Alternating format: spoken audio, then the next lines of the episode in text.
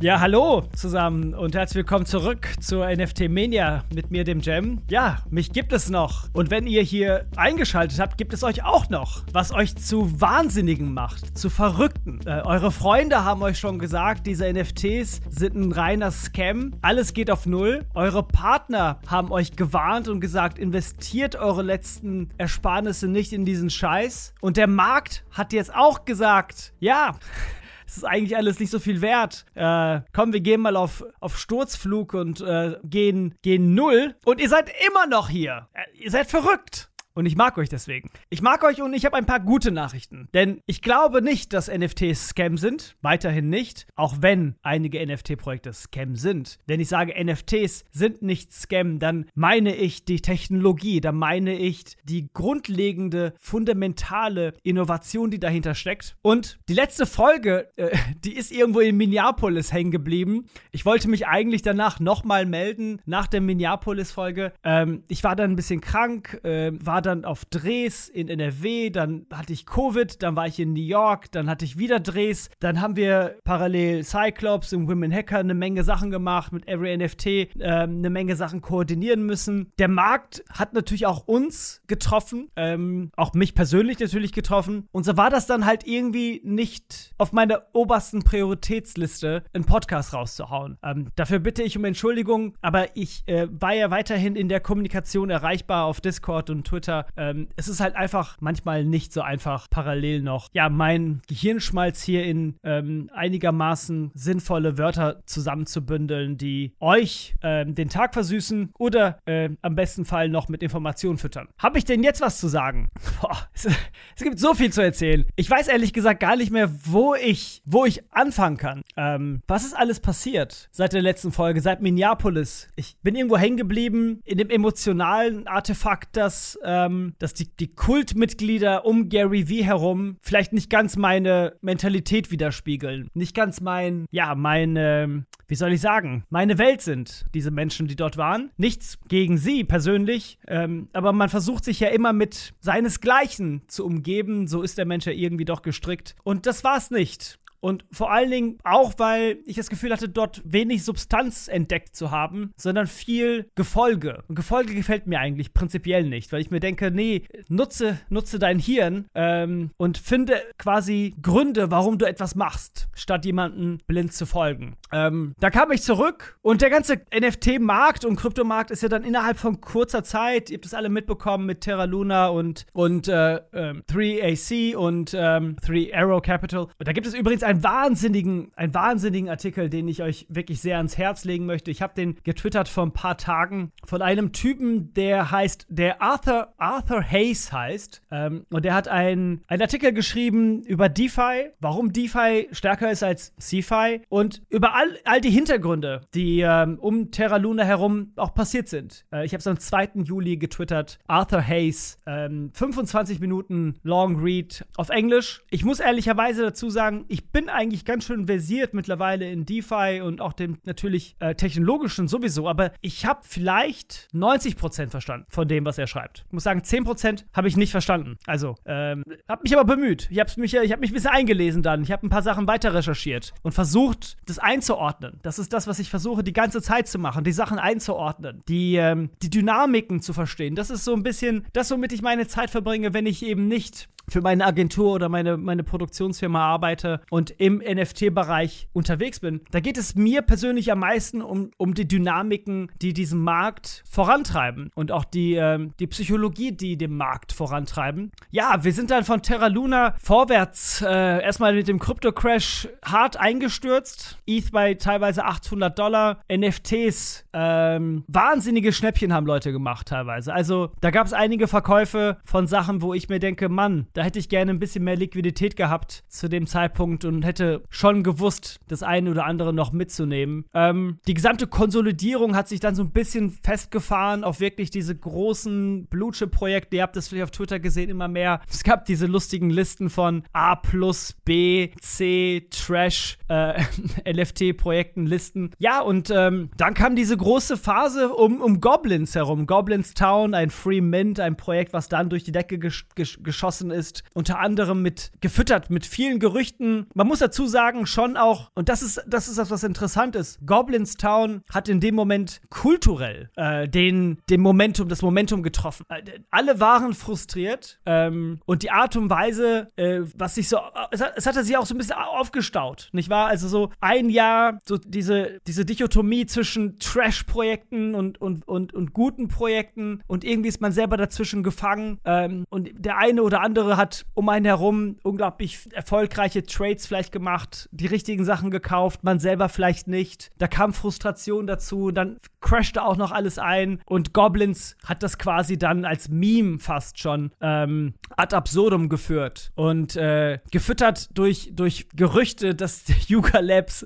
da involviert sein könnte, ist das Projekt dann teilweise auf, ich weiß gar nicht mehr, 8 ETH oder so hochgeschossen. Mittlerweile ist es immer noch auf fast 3. Es ist dann krass eingekracht, wie man das auch erwartet hätte und jetzt wieder ungefähr auf 3 ETH. Nach den Goblins kam dann so die Manie, die Manie der Freemans. Ein Freeman nach dem anderen. Ein, ein reines, ähm, mal gucken, wer der größere Idiot ist, der mehr für das große Trash-Projekt bezahlt. Der letzte, der es kauft, ähm, ist, äh, ist der Loser. Äh, dieses Spiel wird seit jetzt, ja, würde sagen, seit sechs Wochen, acht Wochen massiv durchgespielt. Ähm, gefüttert von einer Horde von Alpha-Discords, äh, in denen ich auch verweile, deren Gründerinnen, größtenteils Gründer, ich auch unter anderem in New York kennengelernt habe. Ähm, ja, ach ja, da war ja noch was. NFT NYC natürlich. Ähm, die, die Every NFT, das Every NFT Gründerteam, Fritz und ich, wir waren beide ähm, vor Ort. Eine ganze Woche. Ähm, dazu muss ich nochmal gesondert sprechen. Das werde ich auch tun. Das hier ist so ein bisschen ein, ein, ein Wieder-Hallo, eine Wieder-Hallo-Folge. Ein Hallo, ja, mich gibt es noch. Äh, hey, hallo, äh, keine Sorge, ich werde euch nicht ruggen. Und, und wenn, dann, weil, weil wir pleite sind, weil, weil wir unsere ETH nicht umgewandelt haben, wie Idioten. Und ähm, und wir unsere Verkäufe irgendwie bei zweieinhalbtausend Dollar gemacht haben und ich nur noch tausend wert ist und wir noch die Steuer zahlen müssen, beziehungsweise schon gezahlt haben. Das sind Probleme, mit denen sich jeder Gründer beschäftigen muss, wenn man im Kryptomarkt unterwegs ist, im NFT-Markt unterwegs ist. Man verkauft etwas, nämlich nicht in Euro, man verkauft etwas und bekommt dafür Krypto. Und wenn Krypto fällt, fällt der Verkauf. Aber dem Finanzamt ist das erstmal egal, weil die wollen die Umsatzsteuer haben zu dem ursprünglichen Verkaufspreis. Und ähm, ähm, da muss man ganz, ganz schön äh, gehievt sein. Und ja, wir haben damals die Strategie gehabt, dass wir gesagt haben, wir wandeln immer ETH um, wenn wir es brauchen, sodass wir in zwei Phasen ETH umgewandelt haben, aber äh, den großen Batzen gehalten haben. Und der ist jetzt nur noch ein Drittel wert, was natürlich dann solche, ich sag mal, äh, ja, jungen, fragilen Unternehmen ähm, in, in Schwierigkeiten bringen kann. Nun, ich würde sagen, ich bin ein erfahrener Unternehmer. Ich bin jetzt seit, ja, fast, keine Ahnung, 19 Jahren oder so. Ich habe meine erste, meine erste Firma mit, mit 18, meine erste GmbH mit 18 gegründet, bin jetzt 39. Äh, da weiß man schon auch in bestimmten Phasen mal ein bisschen ruhiger fa zu fahren. Ähm, das Gute ist, unser Team ist äh, sehr flexibel aufgebaut. Wir können relativ gut skalieren und auch wieder runterskalieren und in gewissen Phasen auch einfach mal die, das Tempo rausnehmen. Und ich glaube, das ist das, was, glaube ich, die meisten Leute heute ein bisschen machen. Also, wenn man sich so ein, bisschen, so ein paar Projekte anschaut, wie die, wie die Possessed zum Beispiel oder äh, wie die Gossamer ähm, oder wie äh, Wack Me United. Das sind Projekte, die von großen, namhaften, entweder Personen, Institutionen oder wirklich von einem sehr uniken Stil geprägt sind. Und all diese drei Projekte als Beispiel sind aktuell überhaupt nicht erfolgreich, wenn man rein auf den Floorpreis guckt. Weder Wack Me noch Gossamer sind ausverkauft. Das ist nochmal ein separates Spiel. Dads zum Beispiel auch. Dads, schönes, schöne Visuals, gutes Design, wirklich äh,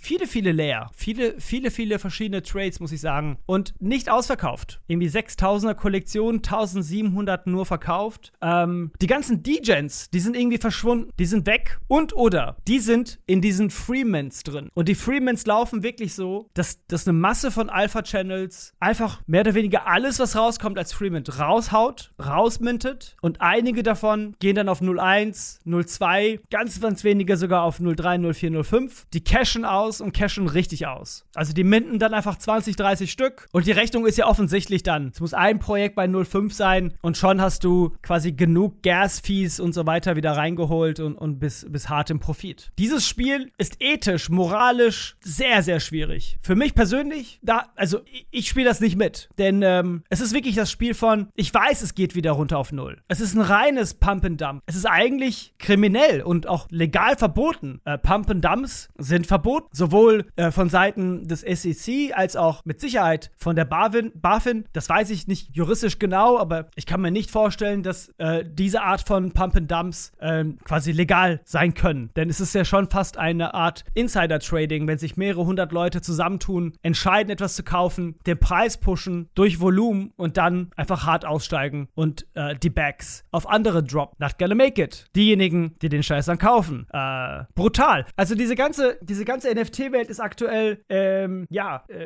in einer Art, hm, äh, ruhiger. Ruhiger. Sie, sie gibt uns Zeit, also den Creatoren Zeit, zu bauen, zu gestalten, nachzudenken, äh, Impulse neu zu setzen, Fokuspunkte neu zu kalibrieren. Das gibt mir persönlich zum Beispiel die Zeit, an etwas sehr Spannendem zu arbeiten, was ich gerade entwickle. Eine App, äh, die meines Erachtens nach genau den technologischen und innovativen Puls trifft. Und ähm, es, es gibt auch allen anderen Creatoren die Zeit, wirklich zu schaffen wieder. Denn in dieser Hochphase, ihr könnt euch erinnern, da wusste man schon gar nicht mehr, wo links und rechts was passiert. Es wurde so viel gemintet, es wurde so viel gekauft, verkauft, so viele Bots waren aktiv, dass man ständig in diesem FOMO-Rausch war, äh, wie auf, wie auf, äh, wie, wie in Euphoria, ähm, die Zendaya auf Drogen. Und jetzt kommt man so ein bisschen runter. Man ist quasi so ein bisschen in der, in der Entzugsklinik gelandet. Und äh, die DJs, ja, die sind jetzt so ein bisschen weg. Die machen ihr, ihr Freemint ähm, kriminelles Game. Und gleichzeitig gibt es aber immer wieder interessante Impulse. Wir haben zum Beispiel in den letzten Tagen gesehen, dass die Meebits hochgehen, weil Yuga Labs Gründer gesagt hatte, dass nach den Other Deeds das Team sich auf die Meebits freut. Wir haben gesehen, dass die X-Copy Grifter hochgegangen sind auf 25 ETH, dass die Max Payne von 0,5 auf 1 ETH wieder hochgegangen sind. Wir haben gesehen, dass die Doodles relativ stabil äh, bei 14, 15 ETH sind. Ich muss sagen, äh, es gibt einige Projekte, es gibt einige Venues auch, die ich ja in New York besucht habe, gesehen habe, die mich sehr überzeugt haben, wo ich mir denke, so, wow, das sind, das sind Brands, die hier entstehen. Cool Cats ähm, zum Beispiel, die wurden gelobt ohne Ende.